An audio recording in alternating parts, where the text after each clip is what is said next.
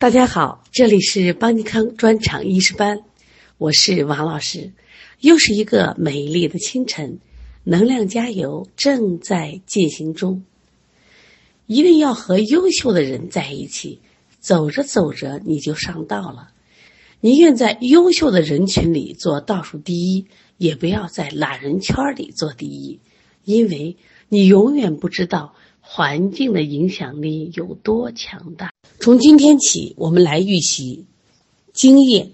中医学关于精液的理论是研究精液的概念、精液的生成、精液的输布以及排泄与生理功能的学说。精液是精和液的一个合称，它是指人体的正常水液，包括了我们脏腑、形体、关窍的内在液体，还有正常的分泌物，比如说胃液、唾液、肠液、关节的腔液。这里一定要区分啊，精和液是不一样的。这里我们一定要区分精和液，这也是个考点。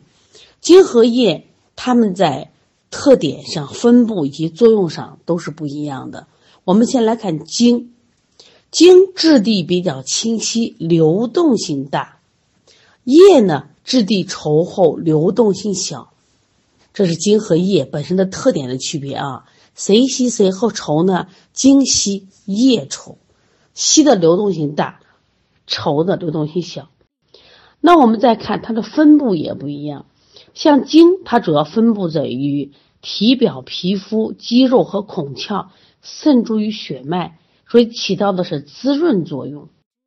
那么液呢，灌注于骨节、脏腑、脑髓组织，它起到的是濡养作用。在第六单元学六腑的时候，我们学过这样两句话，大家还记得吗？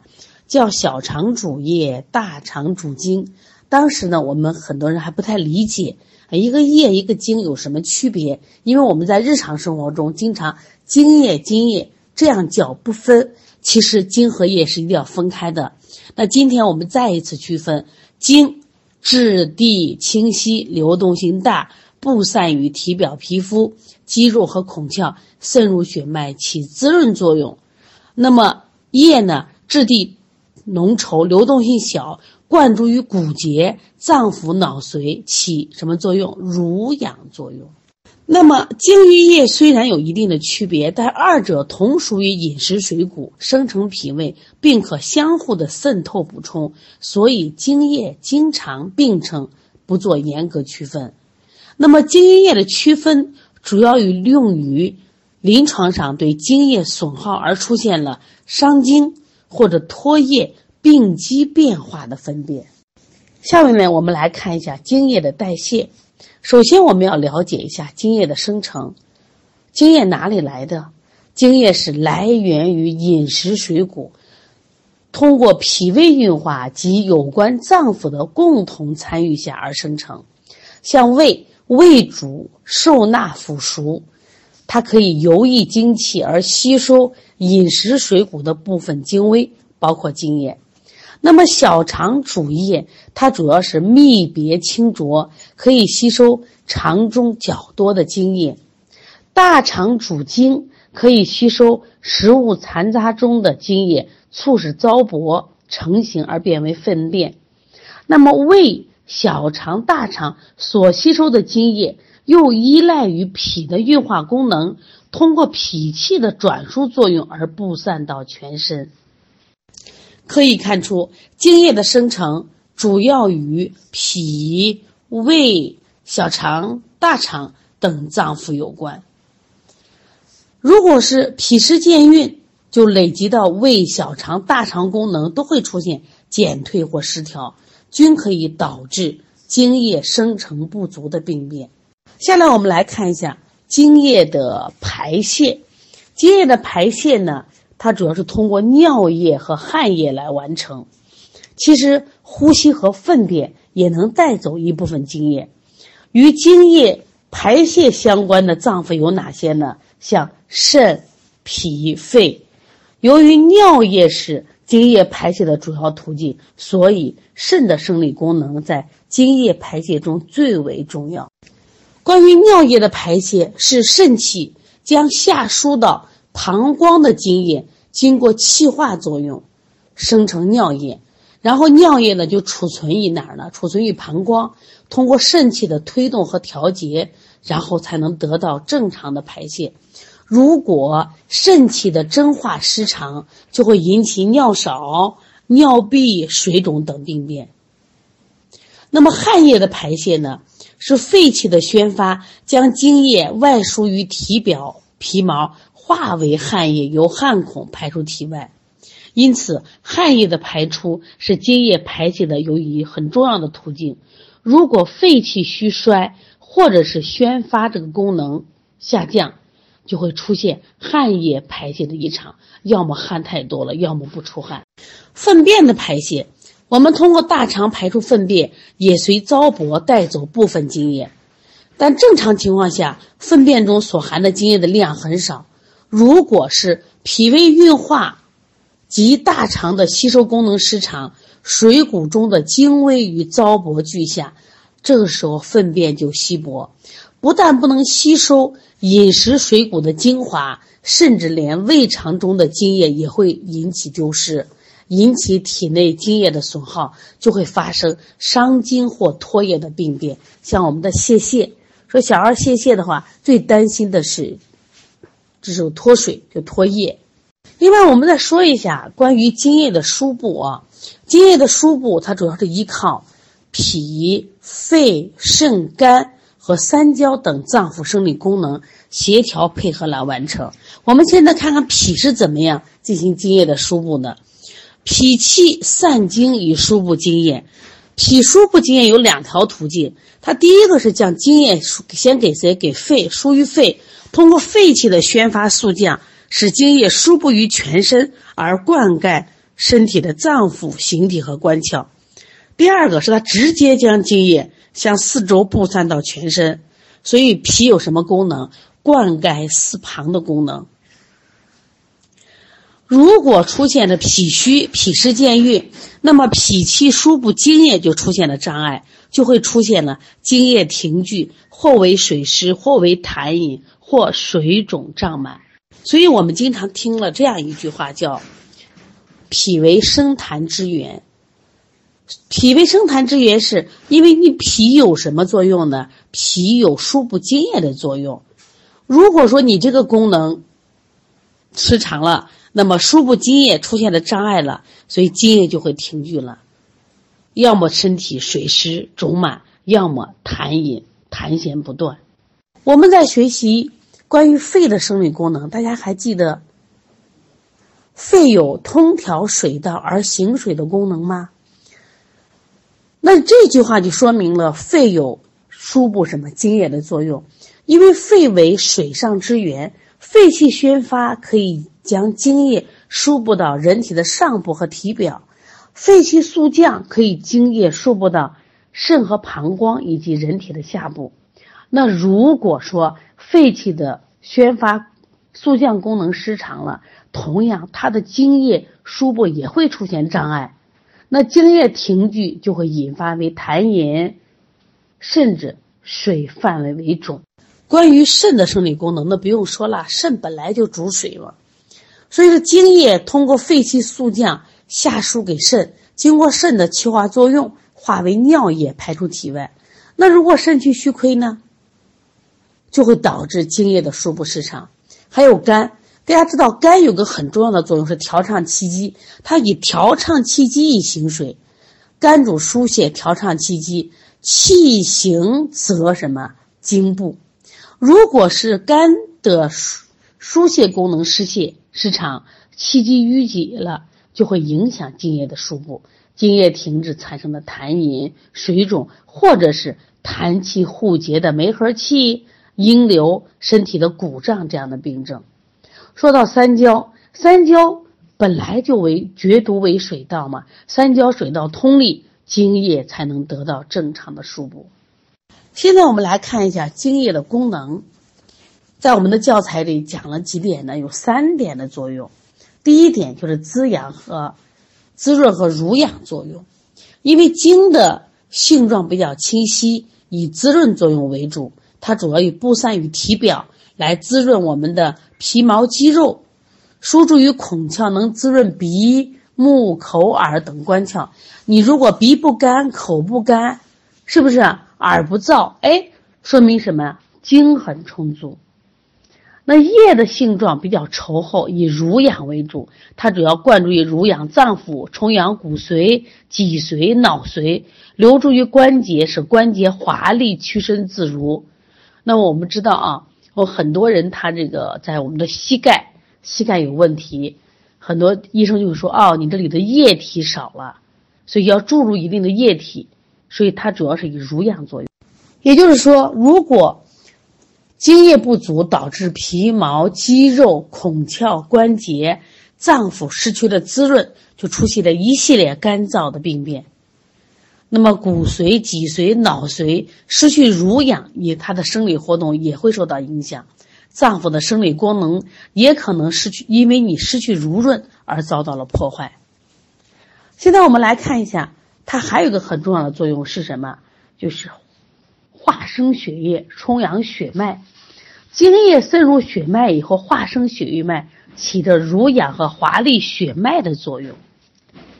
因为精液和血液都来自于水谷精气，同出一源，两者相互滋生、相互转化、相互影响，所以有精血同源之说。现在我们来看一下气血精液的关系。首先，我们看一下气和血的关系。气和血都是人体最基本的生命物质，所以古人说了。说人之所有者，血与气耳。也就是说，人要活着了，就两个物质，血和气。气和血同源于脾胃化生的水谷精微和肾中精气，它俩是互根互用的一个关系。这二者相对而言，气属阳，无形而主动，具有温煦、推动、固摄、气化的作用。血属阴，有形而主静，具有滋润濡养的作用。这个大家一定要好好理解啊！气我们看不见，称为无形，但是气是动的，它是属于所以气是属阳的。它有什么作用呢？温煦、推动、固摄、气化的作用。血我们看得见，但它行于脉管中，属于阴，有形而主静，主要起的是滋润和濡养的作用。那气和血的关系呢？我们经常听到这样一句话说：“气为血之帅，血为气之母。”那怎么理解呢？气为血之帅，就是指的是气对血具有化生、推动、统摄的作用。具体表现为气能生血，气能行血，气能摄血。这三句话一定要记住啊！我们再重复一遍：气能生血，气能行血，气能摄血。你看，我们教材里说到气为血之帅的第一点就气能生血。我们很多往届学生呀，对这一点都不理解，说老师我能理解气能行血，这气还能生血，那当然了。所以很多这个名家在给治疗这个血虚的时候。用一些补血药的时候，一定要加一些什么？就是补气的药。为什么？气能生血，气能生血就是气参与并促进血液的生成。你像我们讲的这个营气，它是直接参与血液的生成，是血液的主要构成成分。脾胃、肾、肝、心肺这些脏腑的气化功能。直接促进饮食水谷转化为营气津液，并化赤为血，是血液生成的动力。因此，气充则化生血液的功能足，血液充足；气虚则化生血液的功能弱，易于导致血虚。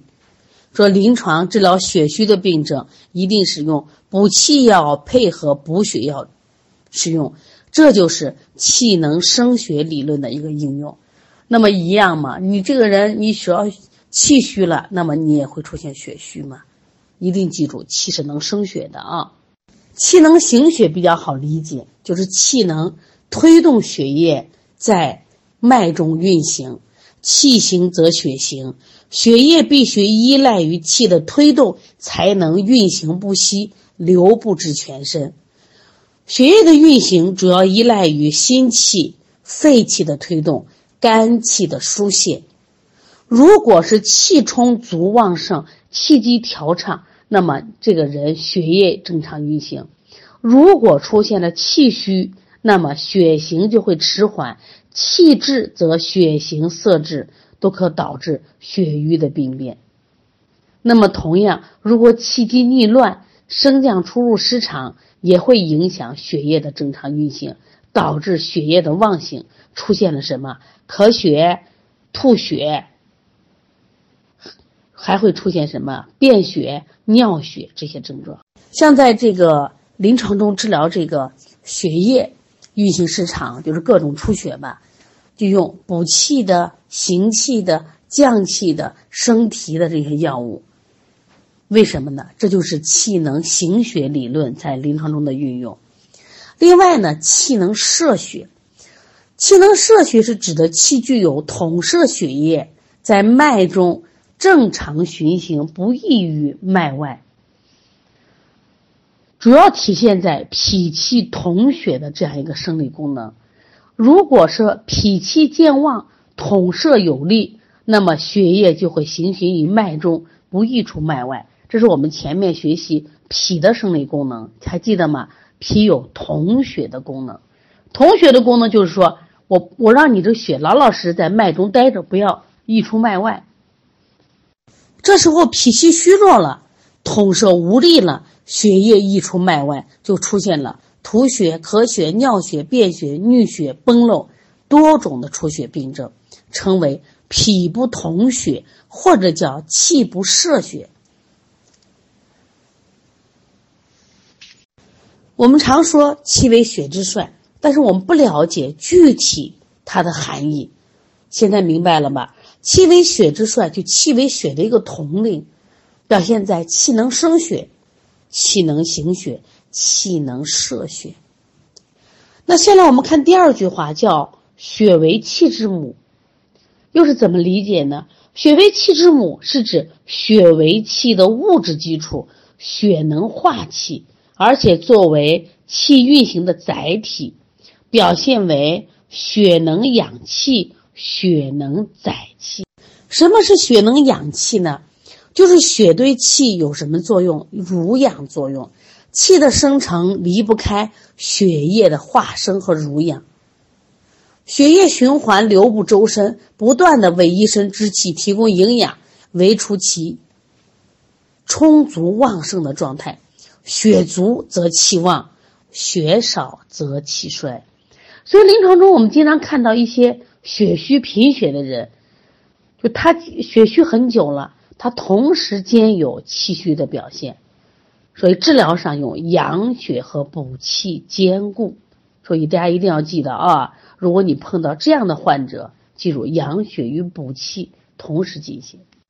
血为气之母，还有一个意思叫血能载气。血能载气是指血液是气的载体。那气大家知道是看不见的，是无形的，它是存于血中，依附于血液而不至于散失。依靠于血的运载而不散于周身。如果呢，临床中大出血的患者，如果大出血了嘛，气无所依附，就会导致涣散不收、漂浮无根的气脱病变，我们称为气随血脱。应该采取益气固脱和止血补血的方法，达到补气固脱止血的目的。总的来说，血和气是一阴一阳，相互维系，气血平和，才能保证人体生命活动的正常进行。反之，血气不和，百病乃生。我们经常听一些医生讲：“哎，你这个人是气血不和。”现在终于明白了吧？因为气与血是互根互用的，你单补血效果不好，单补气效果不好。大家还记得我们吃过阿胶吧？很多人到了这个冬天的时候啊，我看很多中药店呀，就药店就开始卖阿胶了。那阿胶是补血的，但是有的人呀，我年年吃阿胶，怎么效果不好呢？反而觉得身体啊胸闷沉重，没有补气呀。那么你要在阿胶里面是不是加了这个黄芪或加了人参的阿胶，这个效果就会好。说一定记住，当这个人气虚为主的时候，补气的同时你要养血；这个人血虚为主，你在养血的时候一定要补气，否则的话效果都不好。现在我们来看一下其余津液的关系。其余津液呢，它们相同点也是来源于饮食水谷。都是以三焦为通路运行全身，气和津液，它们这个关系呢，其实相对于气与血是基本一样的。气属阳，津液属阴。那么气与津液的作用也是三条，哪三条呢？气能生精，气能行精，气能摄精。那么精液对气的作用也是两条，是精能化气，精能载气。气能生精是指。通过气化作用，可以促进和激发津液的生成。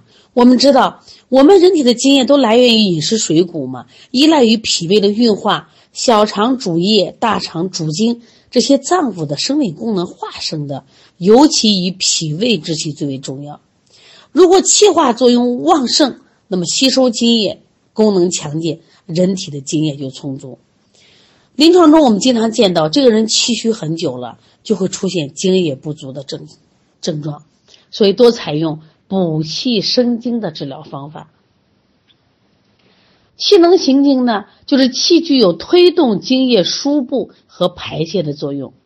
精液的输布排泄一定离不开气的推动作用，以及我们脏腑之气有序的升降出入运动。脏腑之气充盛，精液的输布排泄正常。如果气虚了，推动作用是不是减弱？气化无力或者气机瘀滞不畅，气化受阻，就会出现了精液的输布排泄障碍、精液停聚、痰饮、水湿、水肿等病变，我们称为气不化水或者气不行水。说临床中经常将补气行气法与利湿化痰法配合使用，大家记得。朱丹溪有这样一句话，叫“善治痰者，不治痰而治气；气顺则一身精液则随气而顺”，这就是气能行经理论的具体应用。大家是不是明白这句话了？你治痰就治痰嘛，我们临床中老是化痰、化痰、化痰。但是朱丹溪这种高手，他说治痰者不治痰治气，为什么？他认为你之所以有痰饮，是因为津液输布出现的障碍。这个是津液输布出现障碍形成的痰饮水湿。那原因在哪儿呢？是要么气化无力，要么气机瘀滞不畅了嘛？你气顺了就好嘛。所以你要判断它是气虚还是气滞。这明白了吧？如果气顺了，这些痰饮是不是随着气顺，它自然就消失了？这就是善治痰者不治痰而治气的原理所在。现在我们来看一下气能摄精，也就是说气具有固摄精液、防止精液无故流失的作用啊。那我们临床中经常见到这种多汗、自汗、多尿、遗尿、小便失禁、口角流涎，这就是气虚了，固摄作用减弱了，导致体内精液流失。怎么办？补气摄精法嘛。现在我们来看一下津液对气的作用。精能化气，也就是说，津液在输布过程中受到各脏腑阳气的蒸腾温化，可以化成为气。如果津液亏虚了，也可以导致气的衰少，会引起精气都亏虚。精为什么能载气呢？精液也是气跟血一样，都是气的载体，在血脉之外。气的运行依附于精液，在血脉之内，那么我们说气是依附于血；那在它之外呢，就依附于精液。如果精液丢失，必定导致气的损耗。你像我们夏天暑热病，暑热病，你看它因为大量流汗呀。那么气同时也在悄悄的随着汗液外泄，所以人们就出现的既有精的损失，也有少气懒言、体倦乏力的症状。像这种情况就属于气随精血的症状。还有这个大汗，看明明是大汗出的是汗吧，或者剧烈的吐泻，你看到的是精液大量丢失，其实气也随着大量外脱，所以它会出现精神萎靡、肌肤湿冷、四肢厥逆、脉微欲绝的气随液脱症状。所以临床中在使用发汗、这个拥吐或者泻下的治法的时候，必须适当。为什么要中病即止，防止过用而生变证？就是说，你可能说我是用发汗，比如治一些汗症啊，治一些感冒或者治些疹子类病，但是用汗发汗太多了，那么他的气也就受到损伤了。我们现在来看一下血与津液的关系。这血和津液都为液态物质。都来源于水谷精微，都有这个什么营养和滋润的功能，它二者之间可以相互滋生、相互转化，所以经常称为精血同源。临床中，我们经常看到一些失血的患者，他除了表现为脸色是苍白的、舌淡这种血虚的症状，他还有口渴、尿少这些精液亏虚的症状。其实古人说这样话，叫夺血者无汗。说女家不可发汗，就流鼻血的不可发汗；亡血者不可发汗。就对于失血者，一定记住慎用发汗的方法治疗，防止进一步耗伤津液。好，关于气血津液有关的知识，我们先预习到这儿。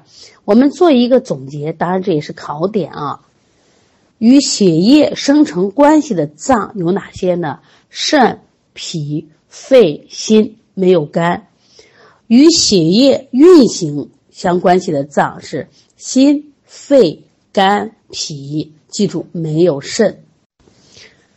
另外，与气的生成关系有关的脏是肾、肺、脾；与津液的生成有关的脏腑是脾、胃、小肠、大肠；与津液的输布有关的脏腑是脾、肺、肾。肝、三焦，你记住了吗？这些都是考点。本单元的学习理解起来没有难度，只是知识点有点碎，我们需要坚持每日做题来巩固。大家通过这一段时间的学习，发现了没？中医真的是很好学的。原因在哪儿呢？中医是一门生活医学，它就存在我们生活中。那么以前我们老觉着中医博大精深，是你没有走进来，对他没有深层的理解。你比如说举举今天一句话，我们经常说，就气为血之帅，血为气之母，都背得滚瓜烂熟，但是你没有系统深层次的学习，对这话只停留在它的字面意义上了。所以说你在临床中就考虑的不周全。不周到、不全面，因此，那么我们在临床效果上就达不到一个高度。好，今天的课程我们到此先告一段落，作业稍后布置，希望大家仍然能坚持每天学习，每天写作业，把一年的学习分解到每天，就不辛苦也就不累了。